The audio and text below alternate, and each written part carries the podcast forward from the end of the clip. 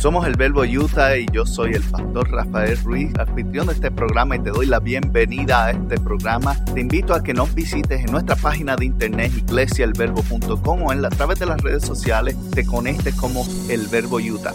Gracias una vez más por estar con nosotros y espero que nos des la oportunidad, escuches este mensaje y lo disfrutes. Compártelo con alguien más y te puedes suscribir donde quiera que lo Rafa predicó sobre el amor y que tenemos que amar a las personas como Dios nos ha amado por quien somos.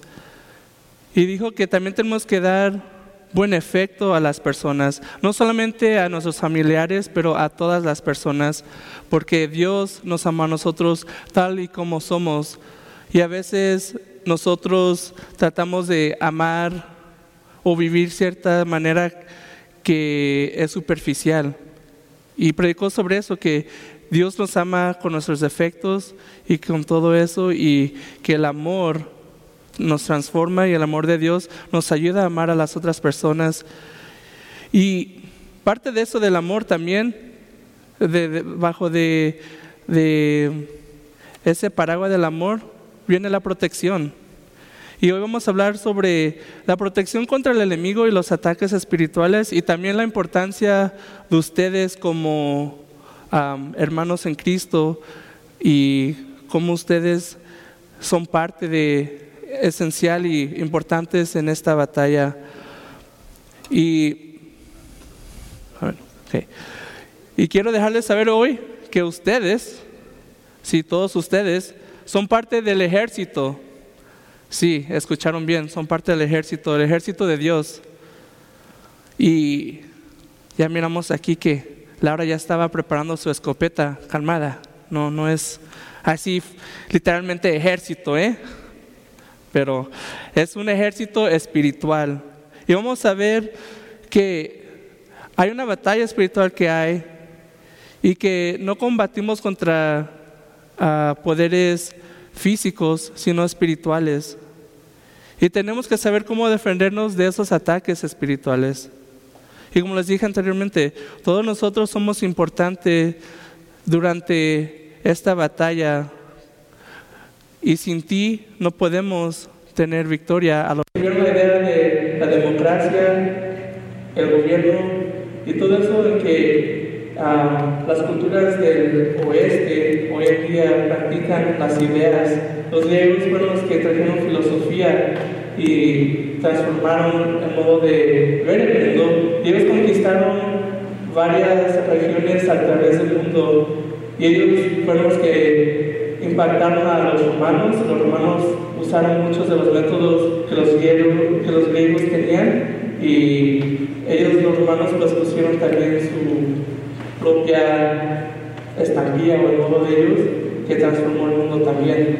Pero fue gracias a los griegos que hoy en día estamos aquí, porque sin ellos no hubiera estado el Imperio Romano y del Imperio Romano surgieron los poderes europeos y todavía somos las bases de, la filosofía y el gobierno todo eso, las ideas de los griegos.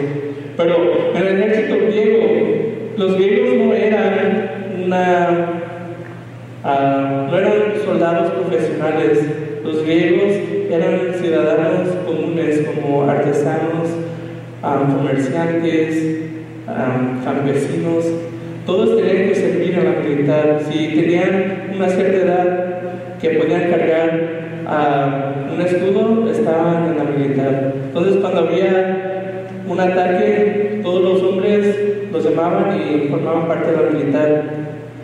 Y los griegos tenían ah, una formación llamada el falange y vamos a pero el falange que viene siendo una formación que los soldados ponían sus escudos al frente y tenían una línea y detrás de ellos se formaban líneas y filas detrás de cada persona y había por lo menos como ocho filas que formaban el falange. Y lo que pasaba es que la primera línea, los soldados tenían un escudo que era casi el tamaño de ellos, todo el cuerpo, como que cubría ah, desde el cuello hasta las rodillas.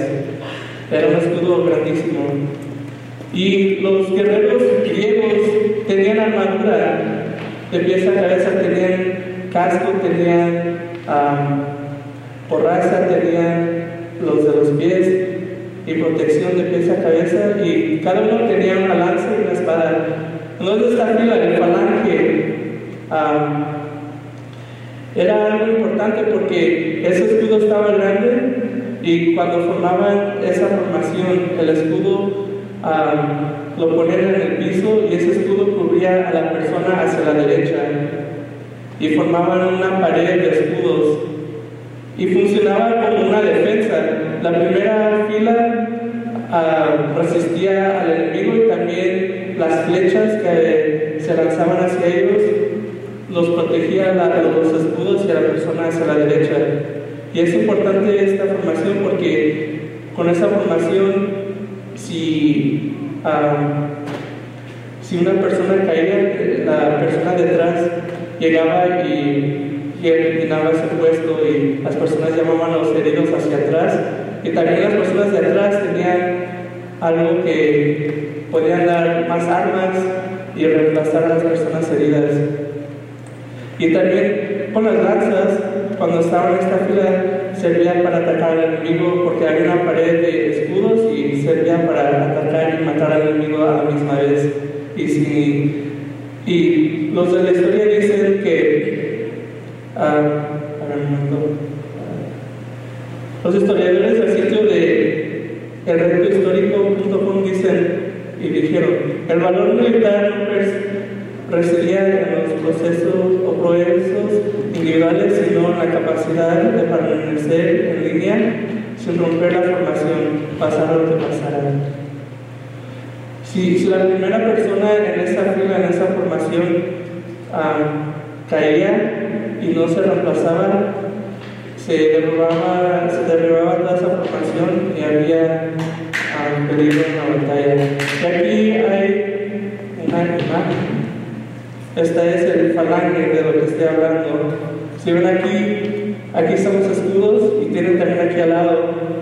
Pero la, la formación es de aquí, como les digo, esta fila de aquí, si uno caía de atrás venía y lo reponía y tenían esa pared y como les digo, estos escudos cubrían a la persona hacia la derecha y todos tenían algo y algo importante que hacer.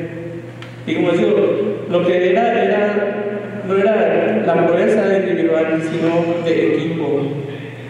Y así como la razón que estoy hablando de esto es porque vamos a ver sobre la armadura de Dios. Y como les he dicho, somos parte del ejército y del ejército de Dios. Y Pablo va a hacer referencia sobre un soldado.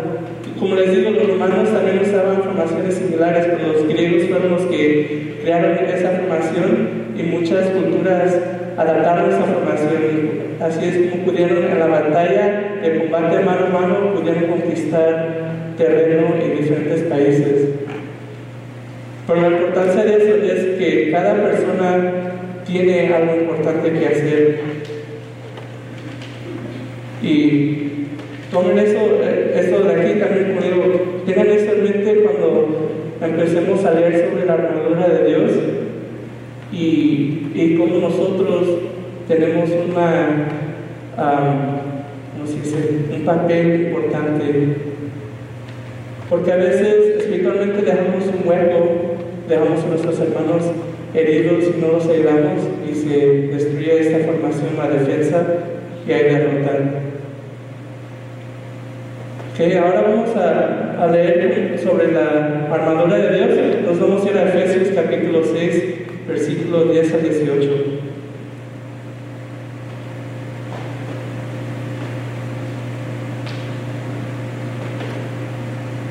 So, capítulo 6, versículos 10 a 18.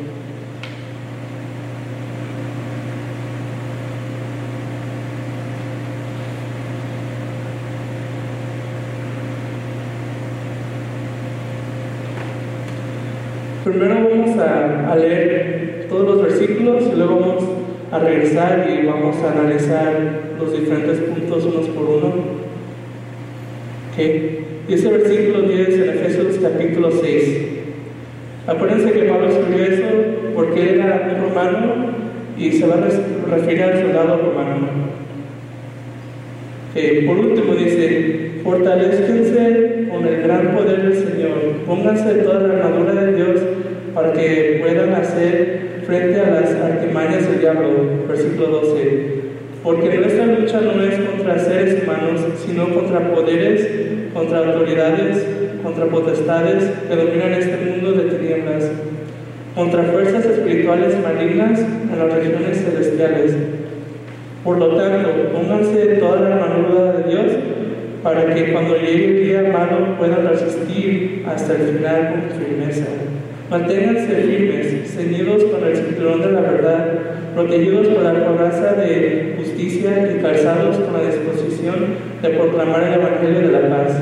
Además de todo esto, tomen el escudo de la fe, con el cual pueden apagar todas las flechas, encendidas del, del maligno. Tomen el casco de la salvación y la espada del Espíritu, que es la palabra de Dios. Oren en el Espíritu en todo momento, con peticiones y ruegos. Manténganse alerta y perseveren en oración por todos los santos.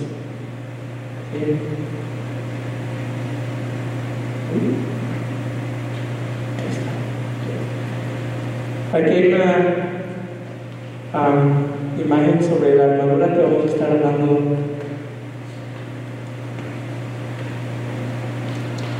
Okay. La primera cosa que dice Pablo es de fortalecerse en el poder del Señor, en el versículo 10. ¿Sí? Nos dice que tenemos que confiar en Dios, que Dios es lo primordial antes de todo. Sin Él no podemos hacer nada. Si, sin Él no podemos tener protección. Si vamos a la batalla sin confiar en Él, va a haber derrota. Entonces dice, primero fortalecense en el Señor, pasen tiempo con Él, pónganse toda la armadura. El versículo 11 nos dice que lo usamos todo, no solamente el escudo. ¿Qué tiene de bueno de la casa con el escudo y se te olvida la espada? No, no, no sirve. Entonces dice toda la armadura. Toma de nuestra parte, si queremos protección, tenemos que poner de nuestra parte para tener esa protección. Y cuando se habla de protección, se habla en el sentido espiritual, no significa que porque somos seguidores de Jesucristo que no van a haber problemas. A veces hay, hay, hay, personas que dan esa promesa falsa que dicen, oh, si te conviertes y sigues a Jesucristo, se te van a ir los problemas, no se van a morir tus animales, no, vas a tener prosperidad. Que eso no significa, solamente porque seguimos a Jesucristo, no significa que eso va a pasar. Significa que van a haber problemas y tormentas, pero Dios nos promete de estar ahí con nosotros y no de abandonarnos en esa tormenta. Esa es la diferencia. No significa que no vamos a tener problemas. Entonces, cuando estamos analizando aquí, es eso, lo que el, el mundo espiritual, lo que como cristianos enfrentamos. Y ahora vamos a ver la batalla espiritual. Versículo 12 dice, porque nuestra lucha no es contra seres humanos, sino contra poderes, contra autoridades, contra potestades que dominan este mundo de tinieblas, contra fuerzas espirituales malignas en las regiones celestiales. Yo creo que hoy en día, como una sociedad, hemos descartado lo espiritual como una superstición o algo del pasado, una idea anticuada, y nos confiamos más en la ciencia. Y eso es peligroso, porque la ciencia solo mide lo que se ve y lo que se mide. No podemos usar la ciencia para comprobar la existencia de Dios. La ciencia solamente nos enseña que hay evidencia, que hay un gran diseño, que hay algo que formó algo, pero no podemos usar la ciencia para decir aquí está Dios. Hay evidencia, hay evidencia que algo hizo que estemos aquí, pero no conoce la ciencia para vivir o comprobar que Dios es real. Ahí es donde entra la fe, la creencia. Yo les digo a los estudiantes, la ciencia es buena porque a veces como la educación en la escuela, a veces los estudiantes se agarran la idea de que si no se mide o si no se ve no existe. Y esa es una idea errónea porque hay otros métodos que usamos para vivir nuestra vida y usar esos cosas como la lógica, porque científicamente no podemos medir el amor, pero sabemos hasta ahí. Se, se usan otras rutas, ¿sí? como psicología o emociones y todo eso. Y ahí es donde entra la fe, porque la fe requiere que creas en algo a lo que no se ve. Eso es lo que la fe es.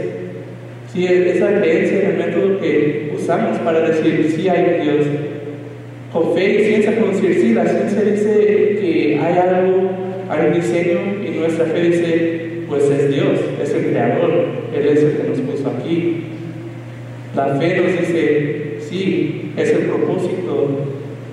La, la fe no nos da el porqué. La Biblia no nos dice el porqué, el, el cómo, ¿verdad? En el sentido de, de, la creación, dice que la Biblia dice que Dios habló y habló cosas en existencia, dijo la palabra y se hizo. Y cuando hizo milagros, es de creer, no nos da la ciencia de, oh, pues aquí las células se movieron y, y es y esto. Pero es sobre la fe, que nos da el propósito y el por qué, pero no nos enseña el cómo. Y no necesitamos um, evidencia para tener fe. La fe no necesita evidencia. Es bueno tener evidencia, pero la fe es donde viene la creencia. Y eso está bien. Tenemos diferentes métodos, como digo, la ciencia, la fe, la lógica y varios sentidos que usamos para decir que esa decisión he mirado las diferentes rutas y sí, la evidencia del pasado es otra cosa también que nos ayuda a fomentar nuestra fe. No necesitamos un experimento científico para comprobar que ayer fuimos a McDonald's, ¿verdad?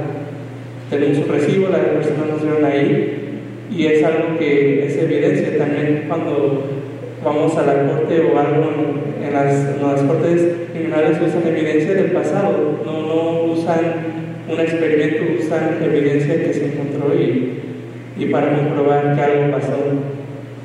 Y yo creo que a veces, si, si no, si solamente decimos, no, pues lo espiritual es una superstición, no existe, eso es peligroso. Nuestra fe como seguidores de Cristo hablan sobre el mundo espiritual, que si hay una batalla, que si hay, como dijo el versículo, que si hay un mundo espiritual, que si hay, uh, ¿cómo dice? Un momento. Que dice que contra autoridades, contra potestades que dominan este mundo de tinieblas, contra fuerzas espirituales malignas. Que significa que sí hay algo, que sí hay algo que no vemos. Y también como humanos hemos, vivimos un estado caído en el sentido que cuando el pecado entró en el mundo toda la humanidad es afectada y la consecuencia del pecado es muerte y nuestro uh, uh, estado o condición humano siempre está en contra de Dios, siempre el pecado siempre quiere hacer lo individual, ¿sí? el egoísmo. Y como habló el pastor la semana pasada del amor, que el amor no es egoísta, que el amor requiere ayudar a otros, se enfoca en los demás. Igual, Dios quiere que nos enfoquemos en Él y que uh, estemos, um, ¿cómo se dice?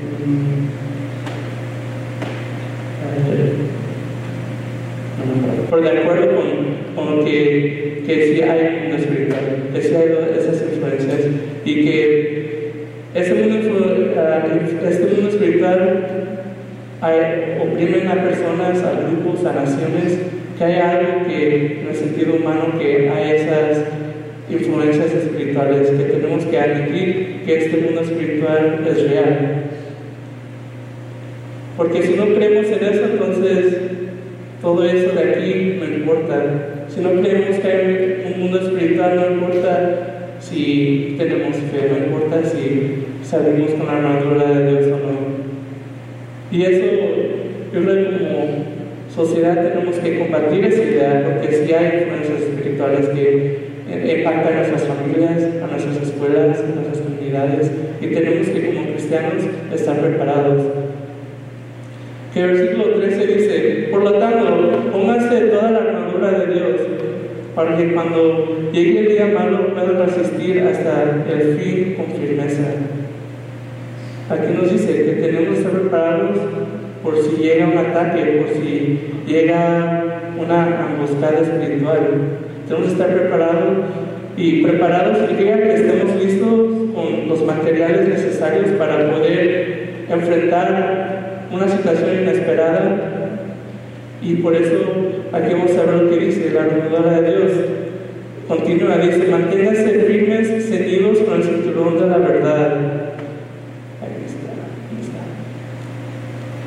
Ese cinturón ayudaba a que esto se quedara uh, y protegía también uh, ayudaba al cuerpo y, les daba soporte al cuerpo. Y esa también, el cinturón ayudaba que esa túnica se quedara hacia arriba, que los ayudaran y daba ese soporte al cuerpo. Y aquí nos dice así también que tenemos que saber la verdad eh, nos da el soporte de saber la verdad de Jesucristo, que sin Él no podemos hacer nada, que sin Él no tenemos victoria contra el enemigo. Tenemos que ser personas también de integridad.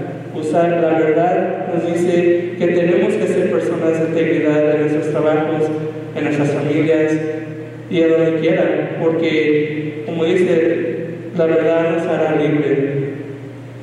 También eso nos, nos protege situaciones en cuanto a nuestros trabajos, matrimonios y hogares, que cuando pasa algo y siempre hablamos sobre la verdad, nos protege. No sé si ustedes han pasado por eso en un trabajo donde empiezan a hacer algo y porque estamos en verdad y trabajamos con integridad, nuestro trabajo refleja que no fuimos nosotros, que no hicimos eso, no fue nuestro error. Sí, de trabajar porque la verdad siempre dice y nos protege porque somos y tenemos esa integridad. Y también la verdad nos dice de vivir en amor y decir la verdad en amor, no solo de reprender a las personas, pero saber decir la verdad, pero en amor, nada de gritar, decir, no, así como mi niño, así, así le grito, pero aprender a decir la verdad y, y pero el amor y decir, hey, con la familia conmigo te tengo que decir con mucha paciencia, porque a veces la ira nos llega, pero decirle, eso no estuvo bien, estuviste mal y aquí hay una consecuencia. Y la siguiente pieza viene siendo la coraza de la justicia. ¿Es coraza o coraza? ¿Coraza? Si la coraza de la justicia, en inglés dice breastplate. Esta coraza aquí está, protege el pecho y los órganos más importantes que están aquí, el hígado, el estómago, los intestinos, el corazón, los pulmones. Te protege frente y por detrás. Dice que tenemos que usar la coraza de justicia. Os digo, si este, este paso es importante porque si recibes una herida aquí puede ser mortal. Por eso era importante de usar eso. Y Pablo dice la coraza de justicia, que significa que tenemos y debemos de proteger nuestros corazones contra ataques. Tenemos que ser justos, tenemos que aprender a tomar responsabilidad y aprender que la justicia de Dios es de que es el perdón, de que no merecemos algo, pero nos lo da de todos modos, no merecemos el perdón de Cristo, pero todavía no nos dio la gracia. Tenemos que tener eso porque Jesús tuvo justicia, usamos la armadura, la coraza que nos protege, que cuando vamos y enfrentamos situaciones tenemos que ser justos. Y eso aplica pues, en el trabajo, en, en todos los aspectos de nuestra vida, que nos ayuda a mantener eso de la justicia y de corregir a las personas, pero otra vez de mantener la justicia que dice, te perdono, si hay consecuencias, pero te perdono. Y la justicia de Dios también nos dice que tenemos que controlar nuestras emociones, ¿sí? Porque ahí el corazón Muchos creemos que el corazón es el centro de las emociones, ¿verdad? Y de aprender a controlar nuestras emociones. Porque a veces, si dejamos que nuestras emociones tomen control, podemos decir algo o hacer algo injusto. Podemos hacer una decisión fuera de enojo o ira y al rato nos arrepentimos. Y ese y por eso tenemos que estar preparados por cualquier situación. Por eso dice el versículo, estar preparados y estar armadura. Y vamos a ver el, el, versículo 15 que dice, el calzado y calzados con la disposición de proclamar el Evangelio de la paz. Aquí está. Estas sandalias ayudaban y protegían al soldado. Obvio, primero eh, los zapatos te protegen del piso, ¿verdad? Eh, de cortaduras y todo eso. Pero también era importante durante la batalla porque el enemigo ponía trampas a veces sobre el terreno y eso ayudaba a proteger a, los soldados. Casi siempre tenían esto y también aquí tenían, llegaban como hasta la rodilla, tenían un escudito ahí que les protegía también otra vez del terreno cuando iban. Y espiritualmente está hablando también que a veces el enemigo, que es Satanás y los poderes espirituales, pone trampas, por ejemplo, inseguridades o complejos que nos previenen de hablar de la palabra de Dios, del Evangelio. Dice del Evangelio, el Evangelio es las buenas nuevas, que viene siendo Jesucristo murió en la cruz por nuestros pecados y quiere tener una relación contigo. Acéptalo y arrepiéntete. Y ese es el, mensaje. Y a veces nos, nos dan complejo de decir, oh, pues no, no sé, no sé mucho de la Biblia, no soy el pastor, no soy teólogo. Y esos ataques del enemigo, sí, esas son cosas que el enemigo nos pone en nuestra cabeza para prevenirnos a hablar sobre el Evangelio de la paz. Y tenemos que aprender que sí, sí podemos, no tienes que hacer un teólogo o un pastor o lo que sea para hablar de Jesús. Todo lo que tienes que hacer es decirle a la persona lo que Jesús ha hecho en tu vida y cómo te ha cambiado. Las personas no pueden negar un testimonio así, ¿me entienden? Puedes decir una persona que Jesús hace los mil años, murió, resucitó, murió en la cruz y resucitó al tercer día, y te puede decir, no, ¿dónde está la evidencia? Pero si tú dices, Jesucristo cambió mi vida, fíjate que antes estaba en esto y Jesús me cambió. Y hoy en día estoy feliz, hoy en día mi familia está junta, hoy en día ha tenido un impacto en mi vida. Las personas no pueden negar eso.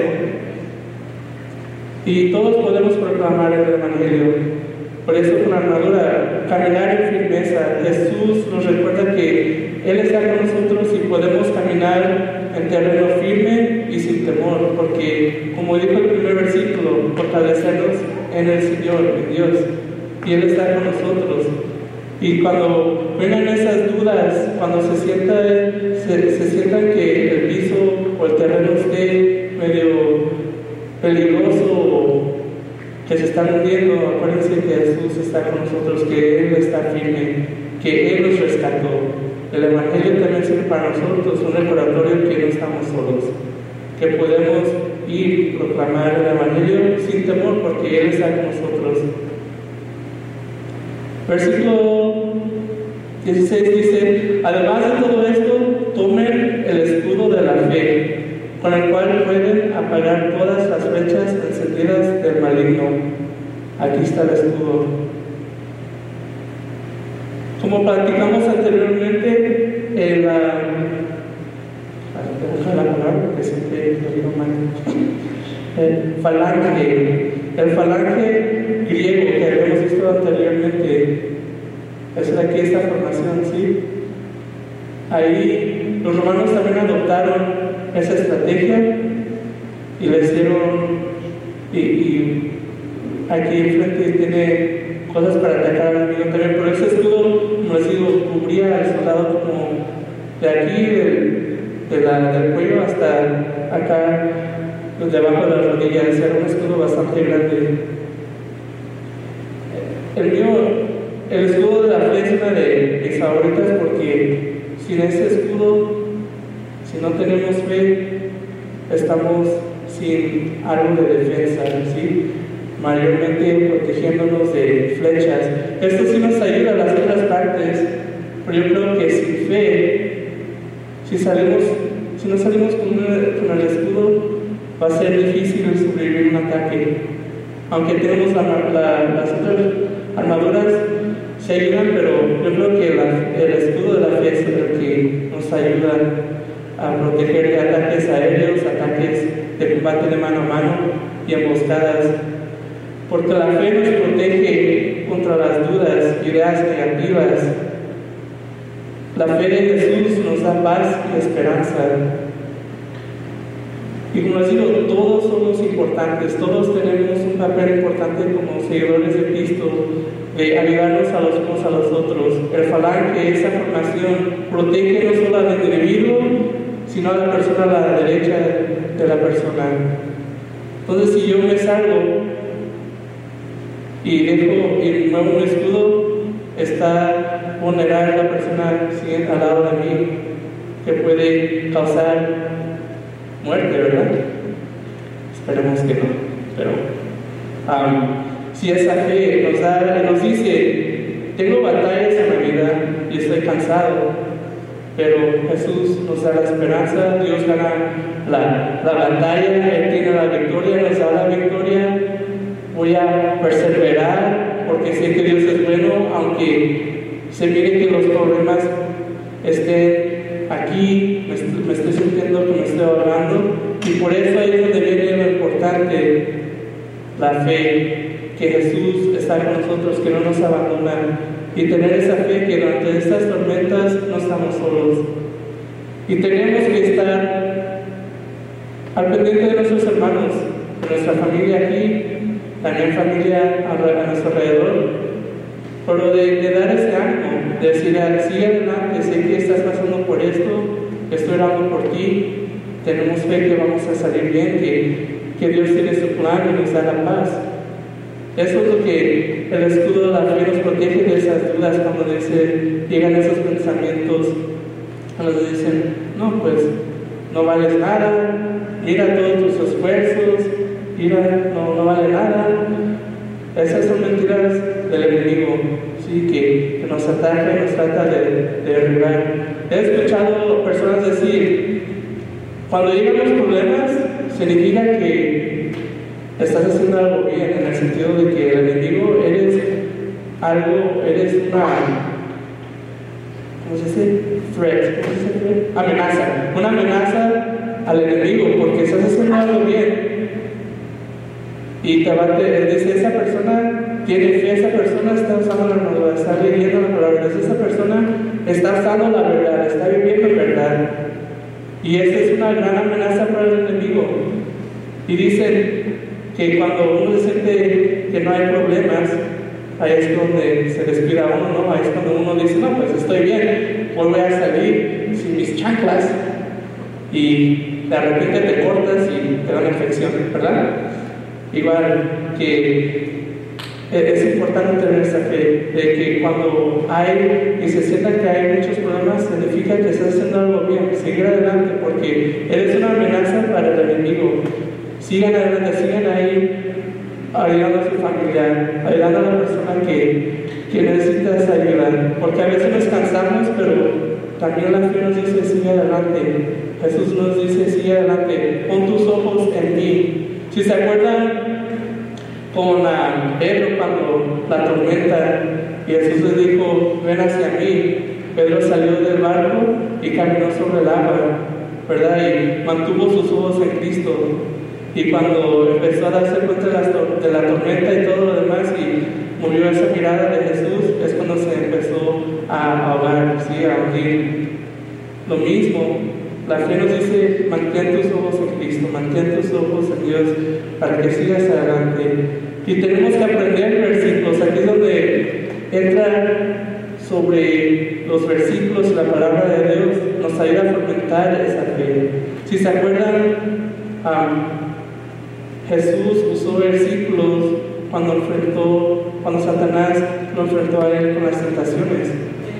Jesús no, no, Jesús no dijo, oh, pues, whatever. No, dijo, la palabra de Dios dice esto. Lo mismo, por eso es importante, como soldados, tenemos que ejercer ciertas rutinas, ciertas cosas, y parte de eso es leer la palabra de Dios y saber versículos. No, no, no tiene que ser palabra por palabra. Si quieren, está bien, es bueno. Pero de, de saber por lo menos lo que se está refiriendo en este versículo. La, otra es, el versículo 17 dice, tomen el casco de la salvación. Como digo, el casco es importante, ¿sí? Protege la cabeza. Como les digo, los, los enemigos sacaban flechas. Si era combate mano a mano, pues protegía de ciertas espadas o piedras, lo que sea, y proteger. Eh, si, si, el casco, pues si avientan una piedra, pues te hace que te caigas y desmayes y pierdas conciencia o conocimiento. ¿sí? Entonces es importante usar ese casco. Debemos de saber qué es el casco o el yelmo de la salvación. Significa que tenemos que saber que tenemos la salvación, que somos salvos, que estamos protegidos y que la salvación no se pierde. Jesús dijo que amemos a Dios con toda nuestra mente, ¿verdad? Hace unos meses hablamos sobre eso, que en el gran mandamiento Jesús añadió que amaras a Dios con toda tu mente y tu corazón, ¿verdad? Pero Él puso toda tu mente. ¿Qué viene siendo esto? De saber el por qué creemos ¿Por qué somos salvos? No más decir, si uno llega y dice, pues, ¿por qué eres salvo? Y dices, no sé. Entonces, no sabes.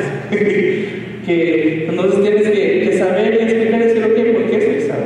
Pues soy salvo porque la Biblia dice que si una persona se arrepiente y confiesa en voz alta que Jesús es a Dios y que murió en la cruz y que resucitó al tercer día, será salvo es de pedir el perdón y de arrepentirse y seguir a Cristo. Y esa es la salvación, pero de tener la seguridad de que la salvación no se pierde, que la salvación nos la dio Jesús y que nos, también el, el, el, casco protegía y también con la visión, el enfoque era de, de enfocarse en lo que estaba enfrente y los ataques que estaban llegando en lo más cercano, pues porque en la, batalla hay mucho caos y con el, con el casco a enfocar lo mismo, tenemos que enfocarnos y como dije anteriormente, poner nuestros ojos en Cristo para seguir adelante. Y dice el siguiente versículo, la espada del Espíritu, pues que es la palabra de Dios. Pues todos esos aquí, la mayoría eran para defensa, ¿sí?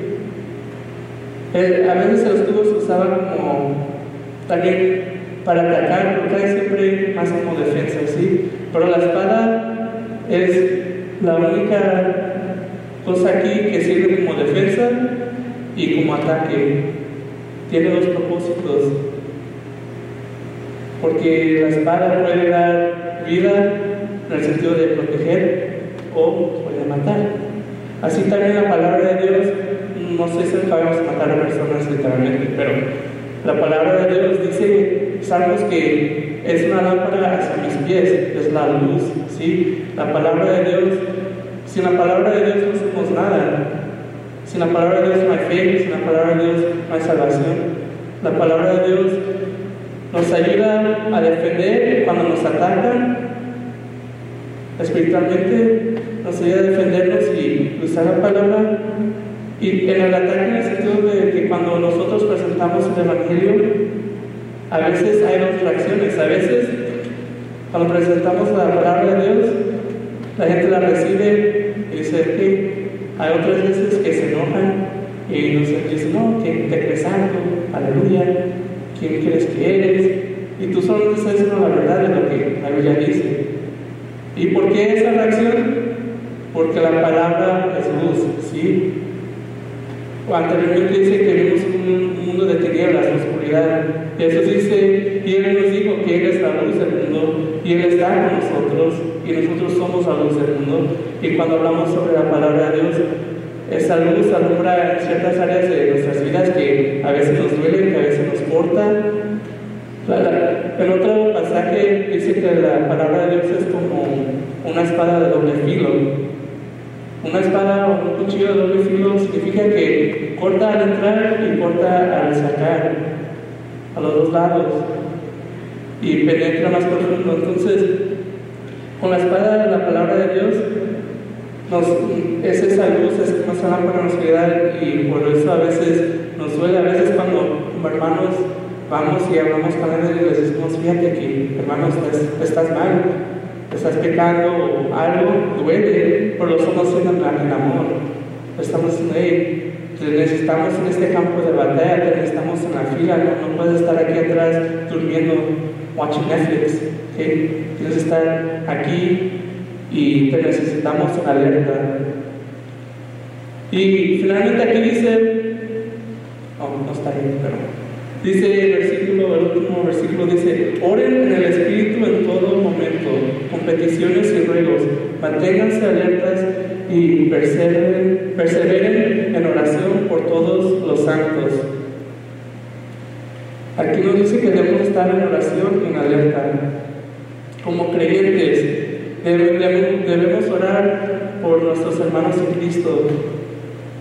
La Biblia nos, nos llama a los creyentes nos dice santos, si se dan cuenta, y dice a los santos, no los santos como los santos, como nosotros santos tradicionalmente, ¿no Como los, por eso dice, pero hay muchos santos por allá.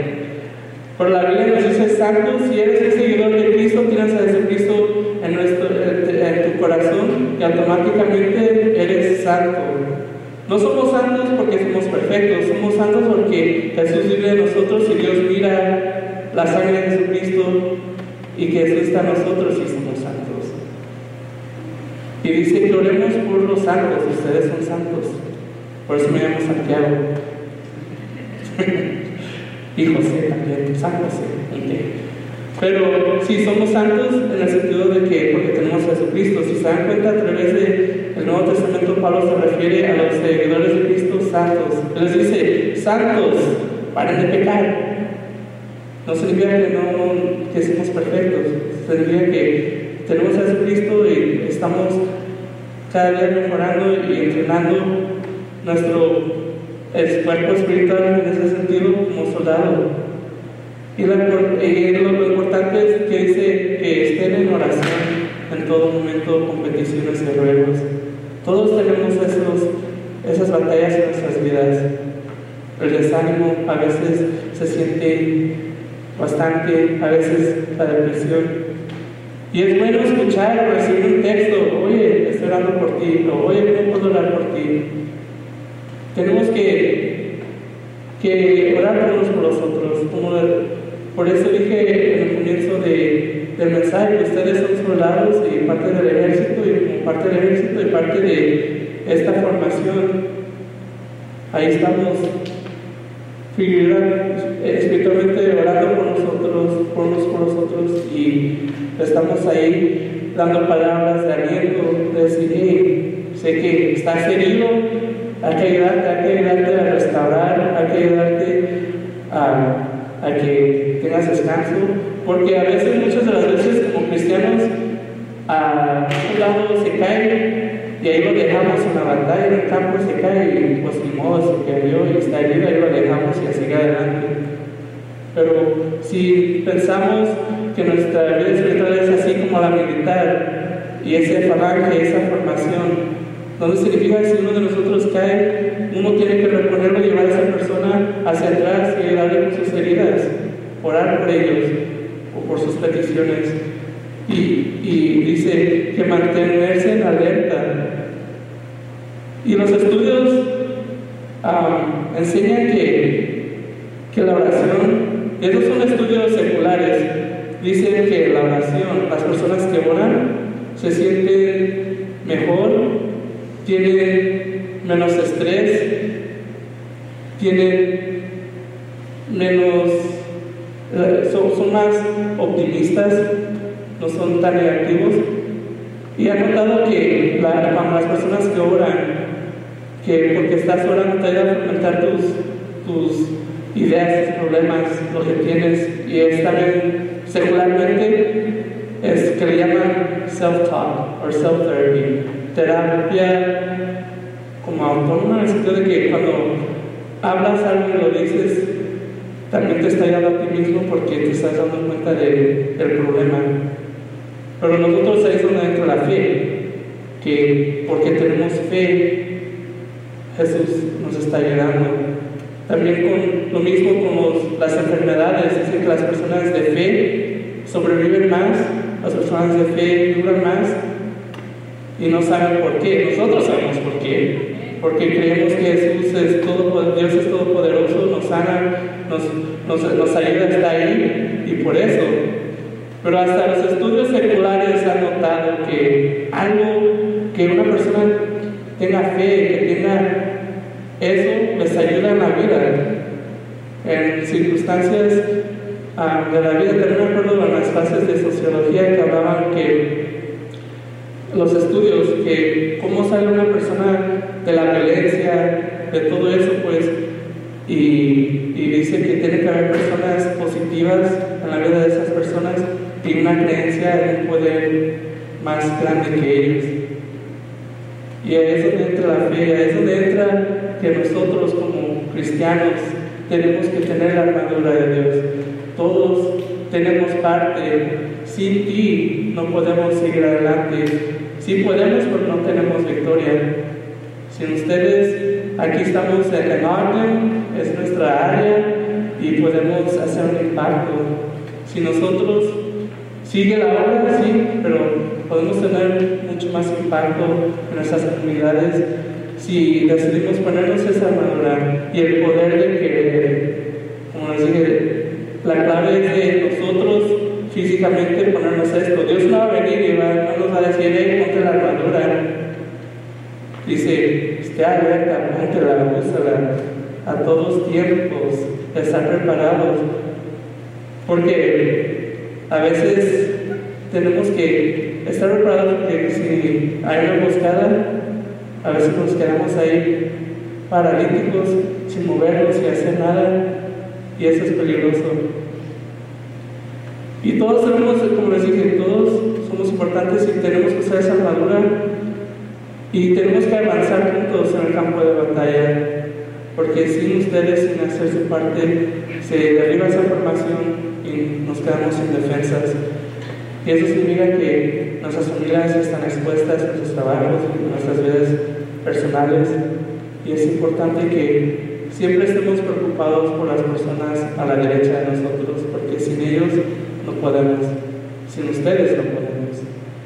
Y, les, yo creo pues esa semana les, les reto que oren por alguien, que manden un mensaje, un WhatsApp, Messenger, un texto, o si quieren una carta por correo, pueden mandar algo y decir estamos orando por ustedes, o estoy orando por ti, o cómo quieres que ore por ti. Y les reto que encuentren una persona o varias personas y que oren por ellos. Decirles estoy orando por ti.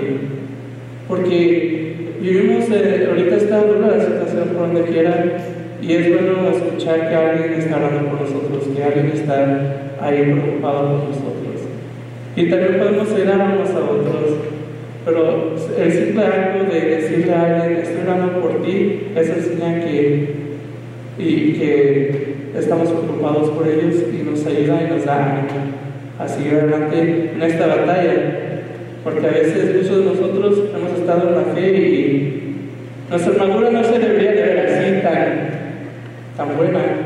Debería estar pues amor roto y no usado no tiene caso de tener la armadura de Dios y que esté colgado ahí, no la vas a usar porque no la quieres manchar.